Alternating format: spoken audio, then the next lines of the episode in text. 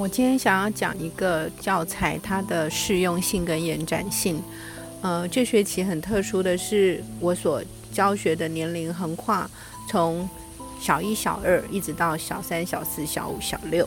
那如果今天一个老师要用一个相同的教材，甚至是一个同值的媒介，他怎么样去横跨低、中、高三个年级？好。以下就是呃我对这样子的一个教学方式的一个分享。呃，首先我先提到孩子他在不管今天是一年级、二年级、三年级、四年级、五年级、六年级，终究他们内在还是藏着一个纯真、可爱、天真、爱玩、嬉戏的孩子的一颗心。所以游戏的过程的确可以让他们放松，让他们兴味盎盎然。但是不同年龄的孩子，他的专注力以及他可以所表达的词汇，以及他思考的呃逻辑，或者是他对一个文章的这种组织，事实上还是会有他年龄上的差异。所以呢，我先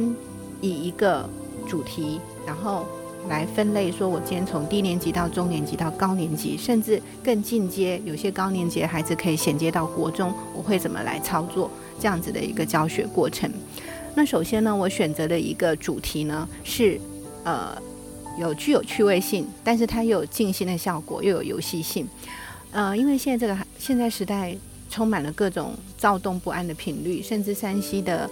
呃用品充斥，那很多孩子从小就喜欢。呃，看这些三 C 用品，那有的父母因为太忙，也透过三 C 用品当保姆，所以孩子的专注力的的确确是下降。但在这样子的同时，你还是不难发现，其实他们的本质天性里面，还是有一种万物有灵、哈万物一体的这种感受，就是他们能够对所谓的友情万物，比如说像小猫、小狗、小花、小草，或者小鱼、小青蛙，他们会比。大人来的更有一份同理跟一种共感，甚至会有一种，呃，跟他玩耍的一个趣味性。所以呢，我现在是选择一个，它是可以移动式的一个小型的一个水族世界。我可能会到到水族馆去挑一挑，我觉得比较具有特殊性的一个一个呃鱼类。嗯，我之前有做过的是，呃。就是我用一个很透明的一个一个让它方便观察的一个呃玻璃怕碎，所以是一个塑胶盒。那透明的，所以它里头可能装了一只鱼。那这个鱼呢，我通常会选它色泽比较鲜艳，或是线条比较明显，因为他们在描述的时候比较有办法去着力。那放了这只小鱼进去之后呢，可能如果教室的小孩子已经。呃，超过十六个人，甚至更多人，你可能至少要买两组，然后让他们分组去观看。那在过程中，他们可以到前面去观察，或者是每一个小组可以传阅几分钟。那因为这个鱼它本身会动，它在一个透明的这个塑胶盒的世界里会游动。那有一种很特殊的效应，就是当他的心是动的时候，你让他看会游动的鱼，那孩子的心就静下来了。这是一个很吊诡的事情哦。就是当他动的时候，你要他静，其实并不是要他静，而是要他观察动的东西。他透过观察动的东西，他的心就静下来。所以其实一开始可以去引导一个，就是所谓的静心的活动。但这个静心活动并不是要他闭着眼睛什么都不做。你可以放呃一种比较类似像那个 YouTube 上面有很多这种呃。呃，就是海底世界的这种音乐，然后去配合他静下来不说话，去观察那个鱼。那如果说有小朋友难免会兴奋啊，会躁动，那你可以设计一个游戏规则，就是越安静的小组，他可以停住的时间越多。那通常他们就全部都会静下来。那静下来之后，你透过播放那个音乐，让他们去观察那个鱼，他们就可以看得很专注、很专心。这个时候教室的氛围就会变得很宁静。那在这过程中，老师可以开始引导说。你看看这只鱼，你要怎么去描述它？然后它的动作如何？它的眼睛、它身体的条纹、它的色泽、它鱼鳍跟鱼尾摆动的感觉，它在水中快不快乐？好，那你先让它引起这样子的一个兴趣，它观察之后，那你也可以问他说：如果你是这只鱼，你感觉如何？然后他们就会有各种不同的声音，有的觉得很幸福，他不用跟他天敌搏斗，因为每天都会有食物送上门来；有的觉得他很可怜，他没有回，没办法回到宽广的河流或者是广阔的大海与他的同伴为伍。那有的人会觉得说他很孤单，那有人觉得说不会，因为他跟他主人的感情很好。所以其实这个开放性的一个讨论就出来了。那其实，在设计这个过程，我相信低年级的小朋友，你只要让他做到。他能够把他眼睛所看到的这只鱼，他能够用句子去描摹，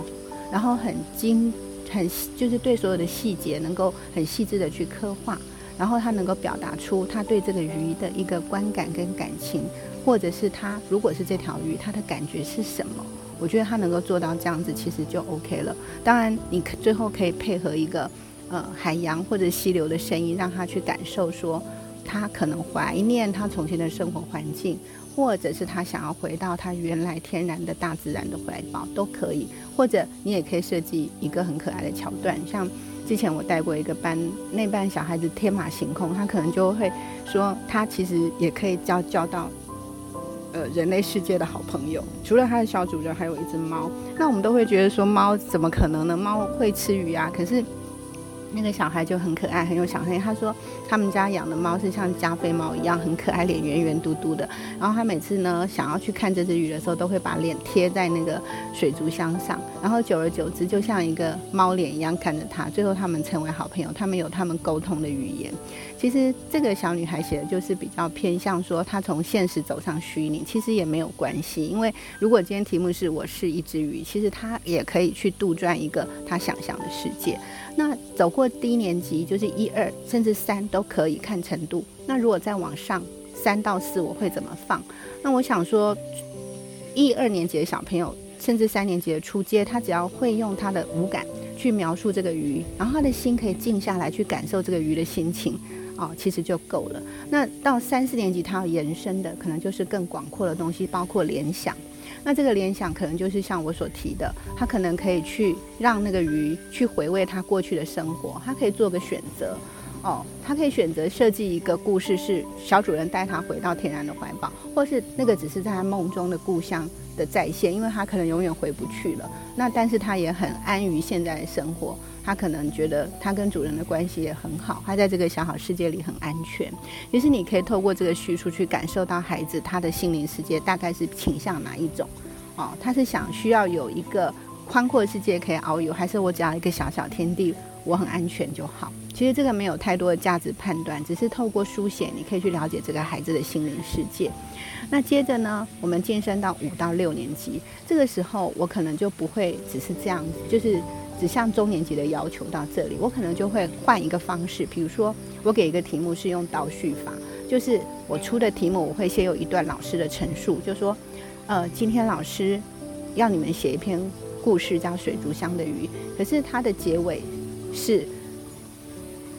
这个水族箱鱼最后被野放了，就是回到它原来的世界，可能是海边，可能是溪流都可以。那你要怎么去叙述这个过程？那我们就开始会有很多的讨论了。那有人会说，我要先写它被野放，我再往前推，这就是倒叙法。那也可以做插叙法，就是呃，可以写，就是你照着顺序，然后突然出现一件事情，然后再结尾，这个是更跳跃式的，或者我也可以用顺序法。所以到五六年级孩子，他除了描摹他的。外形，还有写出这个鱼的感受，甚至透过呃音乐的陪衬去联联想到哦，去共感到另外一个时空。它看就是它原来的大自然的天地，它可以用所谓的画面的描写法，让它栩栩如生。可是到五六年级，它有更多的一些呃元素掺杂在里头，所以你可以把。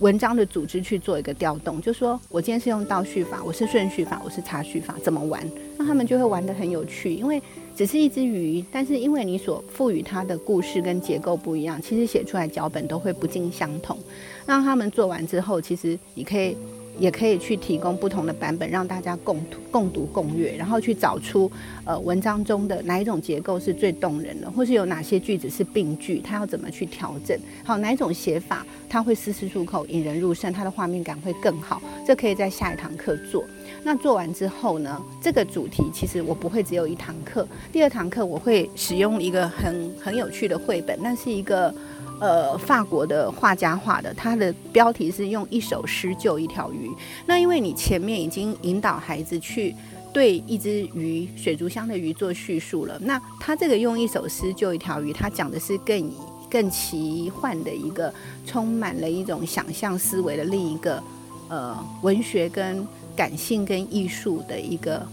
呃，中间地带，所以你可以在下一堂课，就是带给他们另一种感性上的一种探索，或者是甚至是一种奇想冒险都没有关系。讲完这个故事之后呢，因为上一堂课已经有叙述鱼的经验，所以他们可以在这边，你可以给他们一个类似像白纸一样，然后就等于说我今天可能要录制一个短片，有四个桥段。第一个我要出现的画面是一只鱼，它病了，那你会怎么写它？这边就会有一个对应的写法，就是。昔日斑斓的鱼鳞可能变得暗淡无光，昔日闪烁就是闪着亮光的眼睛，现在却变得混沌了。然后呢，矫健在水中摇摆的鱼鱼尾或身躯变得无力，它只卧躺在一个石头的旁边，然后无力的吐着，久久才冒出一个泡泡。那它的主人想要帮助它。他做了一个梦，这个鱼告诉他说：“只有诗可以救我。”那主人就要开始去寻找诗。所以你在这堂课可以教他去写出一种诗性的句子，那个诗性的句子可以激励这个鱼，让它复活。那这个是充满想象的一个故事，所以他可以从一个实体的描摹到一个学校应试文章的写作，然后又进入另一个奇想的世界。他们可以玩得兴味盎然。那当然，诗性的表表表现方法，你可以带他做几次之后，再请他写这个故事，他就是会形成一个很棒的一个故事的叙述法。你会发现每个小朋友采集的诗都不一样。那当然，他可以做一个开放性的结局，就是这个这个鱼到底有没有被一首诗获救呢？还是他读了诗之后，他还是死了，变成他的墓志铭？其实都可以。然后他们就会觉得很有趣。那最后，老师可以把课堂中这个鱼当做一个奖赏，就是我们可以选出最棒的诗句，然后送给那个同学，或者是说家里有水族箱的人，你可以让他带回去。那我们也不要残害生命。那透过这样子的一个课程的引导，你会发现，一个真正能够去利用一个标的物，就是说这个鱼怎么去教学，它可以包括了静心、围观、联想、想象。故事写作，还有一个奇幻世界的构筑都可以。那甚至它也可以变成一个影片的脚本，所以你就会发现它是非常的活的。就说今天你只要掌握到几个关键，其实就纵然这个年龄再往国中跨，你都还可以继续做。比如说今天往国中跨，你可能写的东西就更深刻。就是你可以写一个，呃，你可以写一个说一个比较具有一种哲思性的东西。你可以把那个《庄子·秋水》篇拿进来，就是“子非鱼，安知鱼之乐也”。他他的那个哲思又出来了。那往高中走也可以走到这里，所以他这个系列一直往上延伸，你会发现，今天只是一个鱼的美彩，其实它可以从一个小无限的往上延展。然后不断的加，第一个只是很简单的感官的一个描摹，他只是把我所看到的用文字呈现，然后写出心情。接着他可能加入了联想和想象的因子，接着他可能呃做了一些文章组织的一个调动，好，再来他可能延伸到一个哲思的层次，然后甚至他进入了一个故事创作的奇想世界。其实，在这样子的一个过程中，你会发现一个很简单的事情。它可以变得这么多元，这么有趣，那孩子也可以玩得兴味盎然。那我觉得重点是老师是不是有这种跨界的能力？他甚至可以变成诗，可以变成短文，可以变成一个脚本，可以变成一个故事，然后也可以变成一篇应用写作。好，那我我觉得这样子的一个分享，会让所有的老师都可以发现一件事情，就是其实重点是一篇文章它。能够让孩子去感受，第一个就是他必须要能够去感觉到那个情境；第二个，这个情境它可以转化成文字，然后这个转化成文字的过程，你要怎么去教他形成那个画面感跟叙述的一些主题句，怎么去铺陈，然后最后是这个故事，这个文章它可以往上拉升，它可以拉到一个架构组织，或者在往上提升到一个哲思，或者是自我的一个反思。可能像有一个小朋友，他比较具有哲思，他可能说到最后，他觉得原来他自己是一条鱼，只是一条梦，呃，只是一个梦。那这个梦境醒来之后，他发现他其实那个鱼也只是他另一个灵魂幻化的过程。其实这个孩子他可能读了比较多一些哲思性的东西，他写的就有点像那个，嗯，呃，就是他把自己置换角色之后，他用鱼的眼睛的视角来看平常生活中的他。我觉得这个深度又很不一样，好，所以我觉得有很多东西其实是你可以因因孩子的状况还有他的能力去做一些微调，但是他基本的精神是一致的，就是说你透过一个会动的万物有情的一个标的物，然后让他进入了一个有情的世界、观察的世界，然后他动他就静，他静下来了，然后开始用他的感官，用他的心。用他的，先从心开始，然后进入他的组织、他的表达，然后拉伸到哲思，拉伸到反思。那我觉得这样子的一个教材就充满了丰富趣味，然后它的延展性也很强。那你会觉得说，哦，原来天地之间，呃，每一个孩子的心跟生命都是相通相连的。那至于那个绘本的一个奇想的一个故事，那是一个法国哲学家的作品。其实我觉得它是很美的，因为他提到一个鱼生病了，其实生病的是他的灵魂，所以最后那个诗救了他的灵魂，他才再次活了过来。好，所以一个人活在世界上，并不是只有吃睡，然后有个安全的居住就够，他需要一个精神层次的一个驰骋，好，甚至一种悠游，他才能够活得淋漓尽致。我想这是这个作家他在那个绘本上面。呃，很有趣的一个诠释。那它里面有很多奇想，比如说他找老爷爷、老奶奶，然后找小朋友，他们对诗的诠释都不一样，但是都跟他们生活息息相关。其实，如果你的课程时数不长，你甚至可以把它把这个鱼的单元分成三次，一点五个小时的课。啊，先从一个基本的文字写生开始，然后进入了所谓的应用写作，然后再来就是一些诗性的。句构的形成，最后再导入，啊，用一首诗救一条鱼